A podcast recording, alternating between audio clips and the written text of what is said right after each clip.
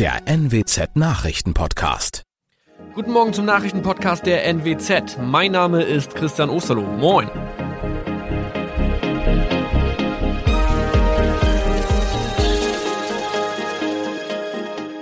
Und das sind unsere regionalen Nachrichten am Morgen. Die Grünen wollen Moorstraße in Oldenburg umbenennen. Viereinhalb Jahre Gefängnis für Falschgoldhandel. Und Landkreis Kloppenburg meldet ersten Omikron-Fall. Der Name Moorstraße könnte laut den Oldenburger Grünen rassistisch aufgefasst werden. Deshalb fordern diese eine Umbenennung. Die Straße wurde allerdings nach Hermann Moor benannt, einem der ersten Siedler in der Gegend. Um Missverständnisse auszuschließen, beantragen die Grünen eine Änderung in Hermann Moor Straße. Dann müssten alle Anwohner ihre neue Adresse in ihren Pässen angleichen. Außerdem müssten Polizei, Feuerwehr, Rettungsdienste und Anbieter von Navigationssystemen informiert werden. Die Stadtverwaltung schlug vor, ein Zusatzschild mit Informationen zur Person Hermann Mohr anzubringen. So könne man alle Irritationen beseitigen.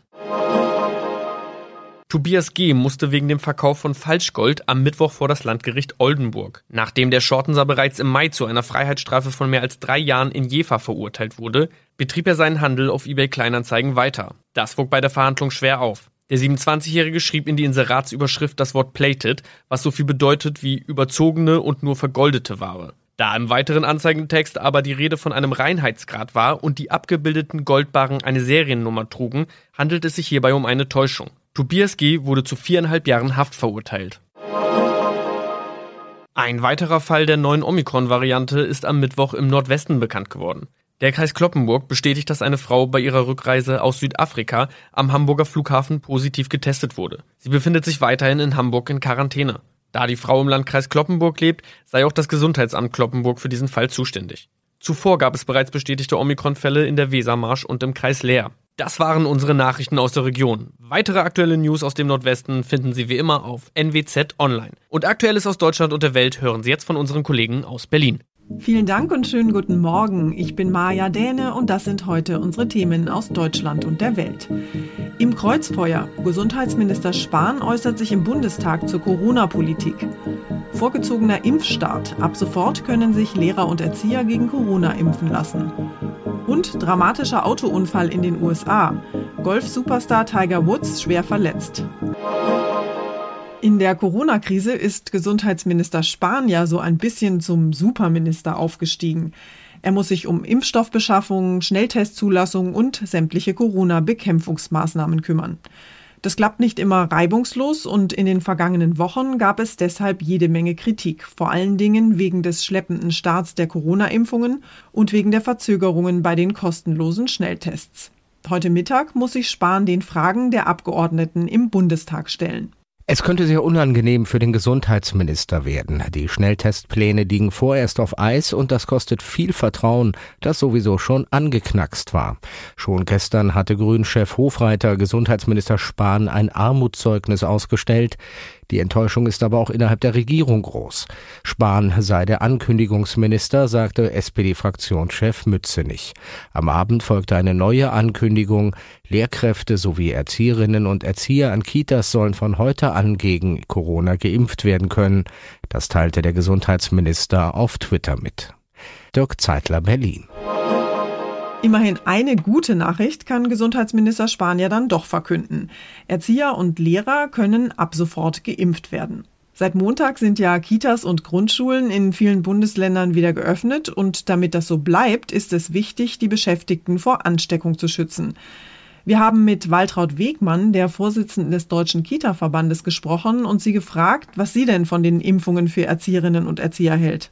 Wir sind sehr froh, weil das haben wir ziemlich früh gefordert weil für Kinder die Kitas einfach ganz entscheidend ist und Erzieher in der Kita mit Maske und Abstand nicht arbeiten können. Von daher finden wir es total wichtig und freuen uns natürlich sehr, dass es geklappt hat. Die Vorsitzende des Ethikrats hat ja so ein bisschen Bauchschmerzen, weil dadurch, dass Erzieher und Lehrer jetzt eher drankommen beim Impfen, andere, besonders gefährdete Menschen länger warten müssen. Können Sie diese Bedenken da so ein bisschen verstehen? Natürlich ist immer eine Abwägung, wie wir es machen. Und ich kann das ein Stück weit auch verstehen. Es ist aber schon so, dass die Erzieher ja jetzt nicht nur, weil sie Erzieher sind, geimpft werden, sondern sie werden deswegen geimpft, weil das die einzige Möglichkeit ist, dass unsere Kinder ein Stück weit ihres bisherigen Lebens wiederbekommen. Und die Kinder sind im Gegensatz zu uns Erwachsenen davon wesentlich abhängiger. Das heißt, wir können Videokonferenzen machen, wir können Bücher lesen, wir können ein Glas Wein trinken. Das können Kinder alles nicht. Jetzt soll ja für die Impfung vor allem auch der Impfstoff von AstraZeneca benutzt werden. Und gegen den hat es ja ziemlich viel Skepsis gegeben, weil der angeblich weniger wirksam ist. Glauben Sie, dass sich die Mehrheit der Erzieherinnen und Erzieher jetzt tatsächlich impfen lässt? Also ich hoffe sehr, dass die Bereitschaft, sich impfen zu lassen, hoch ist. Und äh, es ist ja so, dass AstraZeneca ähm, für die Jüngeren sowieso eigentlich als gut bewertet wird. Und von daher haben wir natürlich unter den berufstätigen Erzieher und Erzieherinnen viele, die in dem Alter sind, dass AstraZeneca eigentlich gut wirken sollte. Dankeschön, Frau Wegmann. Und wir bleiben nochmal beim Thema Impfen. In Deutschland wird ja eher in schnöden Zweckbauten, wie zum Beispiel in Messehallen, geimpft. Klar, da ist viel Platz und Abstand halten ist da relativ einfach. Aber wie ist das eigentlich in anderen Ländern? Wir haben unsere Korrespondenten in Dänemark, den USA, Israel und Italien mal gefragt, wo denn in ihren Ländern so geimpft wird. Ja, eigentlich sollten die Italiener hier unter dem Primel-Symbol geimpft werden, in neuen Zelten mit dem Frühlingsblümchen drauf, nach dem Motto, mit dem Peaks kommt neues Leben. Die Nummer ist aber mittlerweile gestorben und äh, jetzt wird hier auf öden Parkplätzen geimpft, in großen Hallen, aber auch im Schloss gibt Spritzen im Museum oder in riesigen Parkanlagen pragmatischer und billiger als die Primel-Aktion. Hier in Israel wird inzwischen fast überall geimpft. Es gibt zwar besondere Impfzentren, die die verschiedenen gesetzlichen Krankenkassen aufgebaut haben. Das sind meist große Zelte auf großen Plätzen inmitten von den Städten oder in Sporthallen oder Krankenhäusern. Aber mittlerweile wurden auch viele mobile Impfstationen eingerichtet, die zu den Menschen gehen, um ihnen das Geimpftwerden so bequem wie möglich zu machen. Diese rollenden Impfstationen öffnen ihre Türen in Altersheimen, Einkaufszentren und auf Märkten. Oft wird dabei auch ein freies Mittag- oder Abendessen verteilt, um die Menschen zu ermuntern, mitzumachen. Hier in den USA geht es eher um Sicherheit und um Zweckmäßigkeit als um Originalität, was die Impfzentren angeht. Und so werden für Massenimpfungen große Sportstadien, riesige Parkplätze, leerstehende Vergnügungsparks und Messe- und Turnhallen umfunktioniert. Auf den Parkplätzen können die Leute im Auto sitzen bleiben und müssen nur den Arm raushalten. Aber es gibt auch Impfungen in kleinerem Rahmen, in Apotheken, in Supermärkten und Drogeriemärkten, in Krankenhäusern natürlich und auch in manchen Arztpraxen. Die Skandinavier mögen ja modisch und von der Architektur her weit vorne sein. Bei der Auswahl der richtigen Orte zum Impfen denken sie aber in erster Linie pragmatisch, um ja schnellstmöglich voranzukommen.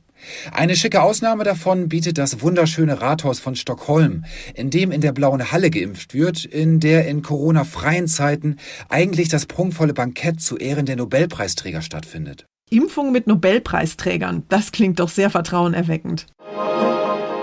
Und wir schauen noch kurz in die USA. In Los Angeles hat sich ein dramatischer Autounfall ereignet, bei dem der Golf-Superstar Tiger Woods schwer verletzt worden ist. Rettungskräfte mussten den 45-Jährigen aus einem völlig zertrümmerten Auto schneiden, nachdem er sich mehrfach überschlagen hatte. Die Bilder vom Unfallort sind dramatisch. Tiger Woods wurde mit schweren Beinverletzungen ins Krankenhaus gebracht und dort operiert. Woods war kurz nach 7 Uhr morgens südlich von LA allein auf einer vierspurigen Straße mit befestigtem Mittelstreifen unterwegs. Allem Anschein nach verlor er aus noch ungeklärter Ursache die Kontrolle über sein SUV und rammte den Mittelstreifen, woraufhin sich der Wagen überschlug, einen Abhang hinaufschoss und in mehrere Bäume prallte. Woods war offenbar auf der Rückfahrt von Dreharbeiten auf einer Luxusferienanlage direkt an der Pazifikküste und neben einem Golfkurs von Ex-US-Präsident und Woods Freund Donald Trump. Sören Gies, Los Angeles. Unser Tipp des Tages heute für alle Mieter. Die Bundesregierung hat ja gerade Bilanz gezogen zu ihrer sogenannten Wohnraumoffensive und verbucht ihre eigene Wohnungspolitik als großen Erfolg. Fakt ist allerdings, dass Mieten und Immobilien vor allem in Großstädten in den vergangenen Jahren immer teurer geworden sind. Und das wird sich wohl auch auf absehbare Zeit nicht ändern. Meine Kollegin Zoe Tassovali hat mal recherchiert, wie Mieter trotzdem Geld sparen können und welche preiswerten Alternativen zur Mietswohnung es vielleicht gibt. Zoe, das meiste Geld kann ich als Mieter ja bei den Nebenkosten sparen, also zum Beispiel beim Heizen und beim Wasserverbrauch. Worauf sollte ich denn da achten? Ja, intelligent heizen, das ist das A und O und da kann ich recht viel Geld sparen, denn die Heizkosten machen mit Abstand den größten Anteil aus bei den Nebenkosten. Experten raten, die Raumtemperatur konstant zu lassen bei etwa 19 bis 21 Grad, denn wenn ich kalte Räume immer wieder aufheize, verbraucht das viel mehr Energie. Wenn ich lüfte, dann richtig, also Fenster komplett öffnen, nicht nur auf Kipp und dabei dann auch die Heizung aus den Stromanbieter immer wieder vergleichen und wechseln, wenn es preiswertere gibt. Und Stichwort Wasser, die Spartaste bei der Toilette drücken und es gibt auch spezielle Duschsparköpfe, die verbrauchen bis zu 50 Prozent weniger Wasser. Was kann ich denn abgesehen von den Nebenkosten sonst noch so machen, um Geld beim Wohnen zu sparen? Also der einfachste Weg, weniger Miete zu zahlen, ist natürlich, sie sich zu teilen. Thema Mitbewohner. Das klingt jetzt so nach Studenten-WG, aber mittlerweile wohnen auch im höheren Alter noch Freunde zusammen. Wenn ich längere Zeit nicht da bin, auf einer Dienstreise oder im Urlaub, nach Corona, dann lohnt es sich mal zu schauen, ob ich die Wohnung in der Zeit vermieten kann und darf. Muss nicht Airbnb sein. Vielleicht haben ja Freunde oder Bekannte Lust, für ein paar Wochen einzuziehen. Auch Parkplätze, Garagen, Keller und Gartenfläche kann ich vermieten. Ich kann auch mein WLAN mit einem direkten Nachbarn teilen, muss ich vorher aber testen, wie weit der Empfang geht. Für Abenteuerlustige gibt's ja mittlerweile auch ganz coole Alternativen zum klassischen Wohnen im Haus oder in der Wohnung, richtig? Ja, das Wohnen in Mini-Häusern im Tiny House. Die sind nur zwischen 10 und 55 Quadratmeter groß. Aber das deutsche Baurecht macht es noch ziemlich schwer, diese Häuser irgendwo hinzubauen. Dann gibt es Ökodörfer, meist fernab von Großstädten, wo Menschen zusammenleben und arbeiten. Beim Projekt Wohnen für Hilfe leben Studenten kostenlos bei Hilfsbedürftigen und helfen ihnen beim Alltag. Normal sind ein Quadratmeter privater Wohnraum für eine Stunde Hilfe im Monat.